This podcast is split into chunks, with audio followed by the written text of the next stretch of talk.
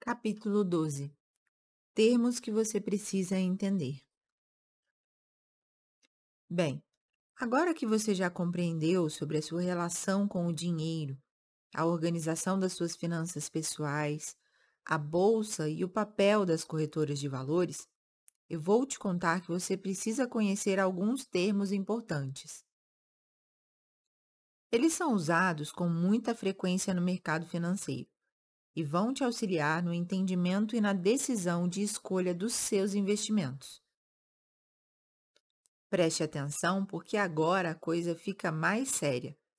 A partir daqui, você não pode mais reclamar que não sabe, hein? É entender e aplicar. Vamos lá? Liquidez corresponde à velocidade e facilidade com a qual um ativo pode ser convertido em caixa. Exemplo: se a liquidez de um título for D mais zero, no mesmo dia você tem acesso aos valores na sua conta. Se for D mais 1, em um dia útil você terá esse dinheiro em caixa e assim por diante. Benchmark é um índice de referência utilizado para avaliar o desempenho de uma aplicação financeira. É uma referência para saber se as suas aplicações estão indo bem ou não. Cada investimento deve ser comparado ao benchmark financeiro adequado conforme o nível de risco ofertado. Taxa Selic é a taxa básica de juros da economia. Ela é definida pelo Comitê de Política Monetária do Banco Central, o Copom, e tem como principal objetivo manter a inflação futura dentro de uma faixa de segurança. Quando o governo baixa a taxa Selic, por exemplo, ele estimula o consumo e, assim, aquece a economia. Taxa de custódia é a taxa cobrada pela instituição para custodiar, ou seja, guardar o seu dinheiro. Essa taxa assegura que os títulos ficarão seguros e serão devolvidos na forma correta quando ao investidor a pedir. Ela pode ser cobrada no momento da aplicação inicial, do resgate ou durante o período da aplicação. FGC é o Fundo Garantidor de Crédito uma associação civil, não é do governo, que dá garantia de crédito em nome das instituições financeiras. A garantia de crédito do FGC é dada por cada CPF ou CNPJ até 250 mil reais. Depósitos à vista em poupança e a prazo e letras de câmbio imobiliárias e hipotecárias, ou seja, se o banco quebrar, o FGC compensa até esse valor para você. Mas atenção, apenas alguns ativos possuem essa garantia do FGC. CDI significa Certificado de Depósito Interbancário e é a referência de taxa de juros para o mercado brasileiro. A taxa que os bancos usam para realizar operações entre eles. Geralmente, o CDI fica bem próximo da taxa Selic. IPCA é o Índice Nacional de Preços ao Consumidor Amplo. Em palavras simples, é a medida da inflação, que demonstra o quanto seu dinheiro se desvalorizou no tempo. Taxa DI é a taxa que acompanha diariamente a Selic, e serve como parâmetro de rentabilidade de investimentos em renda fixa e alguns fundos de investimento. A taxa DI, também chamada de taxa CDI, é um dos principais benchmarks dos investimentos brasileiros. É uma das taxas de juros praticadas nos empréstimos entre as instituições financeiras. Renda fixa o investimento em renda fixa é aquele que promete rendimento fixo, taxa pré-fixada, ou determinado por parâmetros conhecidos, taxa pós-fixada. Você conhece, antes de fazer a aplicação, os valores que vai obter com o investimento. A aquisição de títulos de renda fixa é um tipo de investimento em títulos emitidos pelo governo ou por empresa, com direito a recebimento de juros.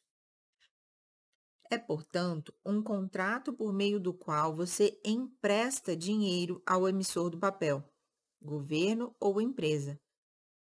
E, em troca, ele lhe paga quantias fixas, que são pagamento de juros, até uma data específica. Então, na data do vencimento do papel é feito o pagamento final, resgate do título. Você pode manter o ativo até a data do seu vencimento ou vender no mercado antecipadamente, obtendo ganho ou perda. Características do investimento em renda fixa: 1. Você recebe os juros periódicos pré-determinados. 2. O retorno é previamente conhecido. 3. Tem o pagamento do rendimento e do principal no prazo estipulado. 4 você se torna credor da instituição emissora do título. E 5. Você compra um título de dívida. Renda variável. Nos ativos de renda variável, não tem como saber sobre os rendimentos previamente.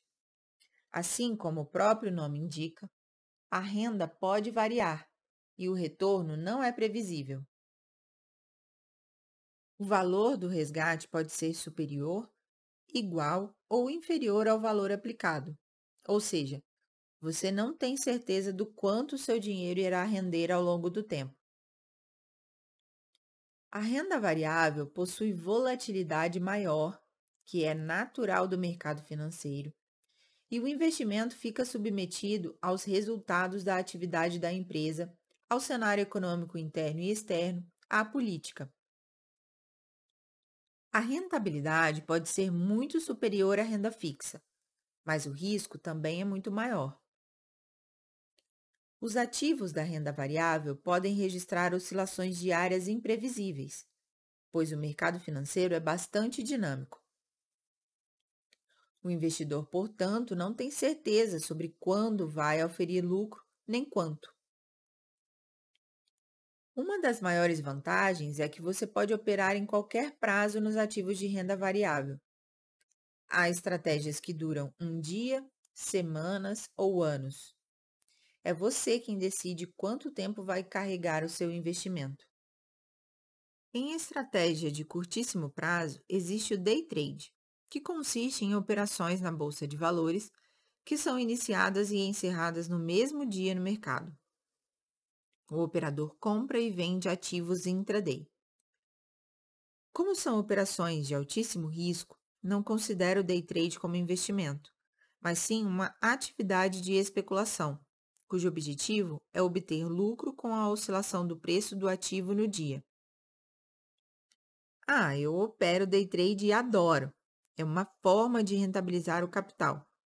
Mas aconselho que você separe, para operar day trade, aquele dinheiro que está sobrando, o dinheiro da pinga, que não tem nenhuma destinação específica.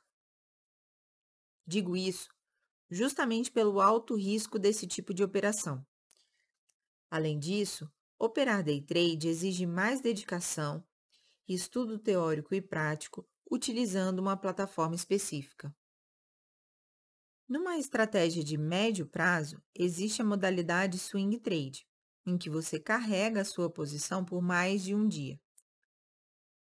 E a longo prazo, você pode investir na modalidade Buy and Hold ou Position, em que você compra os ativos e leva por muito tempo na carteira, sem um prazo definido para se desfazer deles.